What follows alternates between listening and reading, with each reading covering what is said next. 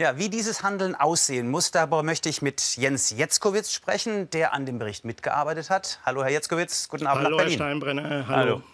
So, jetzt haben also die Vertragsstaaten unterzeichnet. Das war ja auch wirklich ein, ein großes Werk, was hier unterschrieben worden ist. Wie zufrieden sind Sie denn? Also ich bin eigentlich sehr zufrieden. Jetzt ist ein Meilenstein gesetzt. Äh, fortan kann keiner eigentlich mehr behaupten, dass es nicht genug Wissen über sowohl den Zustand von Biodiversität gibt als auch über die Möglichkeiten ne, des Massenartensterbens zu beenden, weil das haben wir, denke ich, hinreichend dokumentiert, dass es Möglichkeiten gibt, darauf zu reagieren. Wir werden auch gleich darauf kommen, wie man reagieren müsste. Eine Ja. Nachfrage noch. Wir haben natürlich äh, Artensterben, haben wir alle Bilder im Kopf vom Tiger, vom Nashorn. Aber es sind eben auch ganze Ökosysteme gemeint. Können Sie uns das mal erklären, was das bedeutet?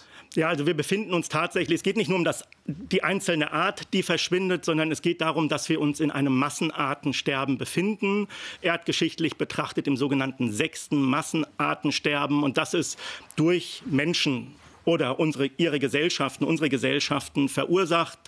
Und dieses Massenartensterben, das beeinträchtigt die Ökosysteme, die Integrität von Ökosystemen. Die verändern sich in dem Maße, wie Massenartensterben sich vollzieht. Und in der Abhängigkeit führt das natürlich dazu, dass sich halt auch die Leistungen von Ökosystemen, Leistungen, die, von denen unsere Gesellschaften profitieren, dass die sich verändern und drohen zusammenzubrechen. Ne? Denken Sie an Wasserfiltrierung, äh, an Bodenbildung, äh, an Luftreinhaltung. Alles das sind ganz selbstverständliche Leistungen von Ökosystemen, auf denen menschliche Gesellschaften aufbauen.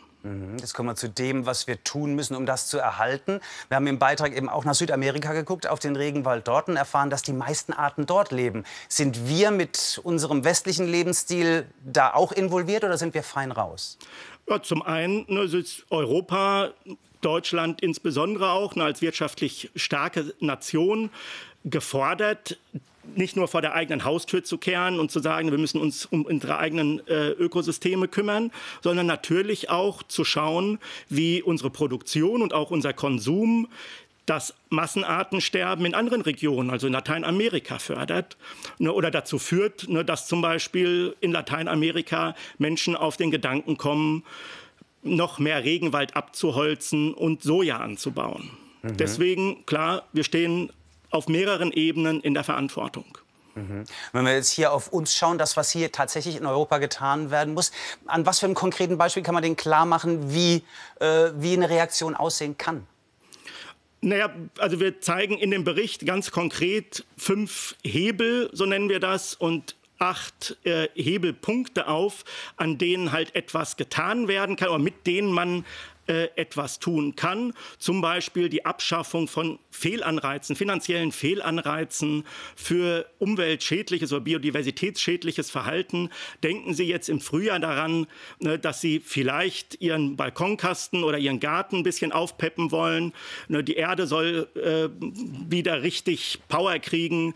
Äh, da gehen Sie in den Supermarkt oder im Baumarkt und holen sich Erde, eine Gartenerde, die ist zum großen Teil mit Hochmoortorf durchsetzt. Hochmoore sind unglaublich seltene, artenreiche Lebensräume. Dass das hier billiger ist als torffreie Erde, ist ein ganz klarer Fehlanreiz. ne?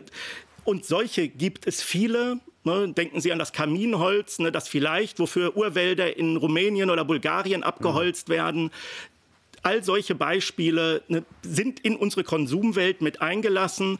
Darauf müssen wir einen Blick nehmen, um diese wirtschaftlichen Fehlanreize zu beseitigen. Alles nachzulesen im Bericht, unter dem, äh, an dem auch Sie mitgearbeitet haben. Besten Dank, Herr Jetzkowitz. Man kann nur hoffen, dass die Politiker ihn auch lesen. Denken wir mal daran, das werden Sie tun. Ja, vielen Dank. Dankeschön. Schönen Abend nach Berlin. Ja, Tschüss. tschüss.